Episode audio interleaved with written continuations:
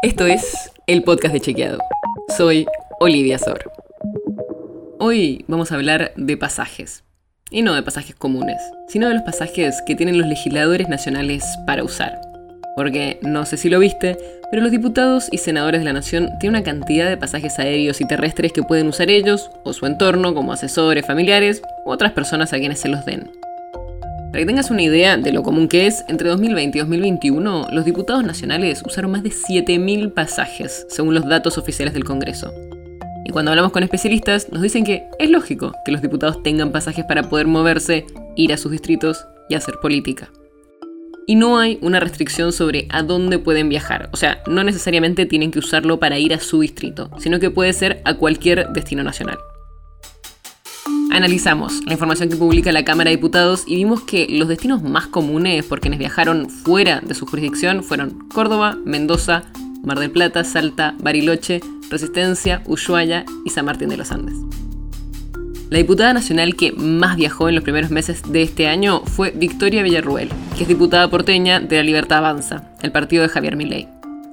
Villarruel, que fue electa por la Ciudad de Buenos Aires y vive ahí, usó 20 pasajes. En su cuenta de Twitter dijo que es diputada nacional y que por ende usó los pasajes para, y acá la estoy citando textual, ir a todos los rincones del país donde haya argentinos sin ser escuchados. Pero más allá de la defensa puntual de esta diputada, los especialistas que consultamos coinciden en que el sistema sigue siendo bastante mejorable. Hubo cambios que se hicieron en 2018 porque antes los diputados podían canjear directamente los pasajes por dinero si no los usaban mientras que ahora se les dan diferentes opciones con pasajes de aviones, pasajes terrestres y plata para movilidad. Pero los legisladores siguen teniendo disponibles pasajes sin importar si los necesitan o no, y tienen muchos pasajes que pueden darle a otras personas, sin justificar por qué. Es muy lógico que los legisladores tengan que viajar por el país para poder hacer bien su trabajo, pero cada cierto tiempo se dan estas discusiones sobre la forma en la que se usan los pasajes. Y pareciera que todavía quedan cosas por arreglar.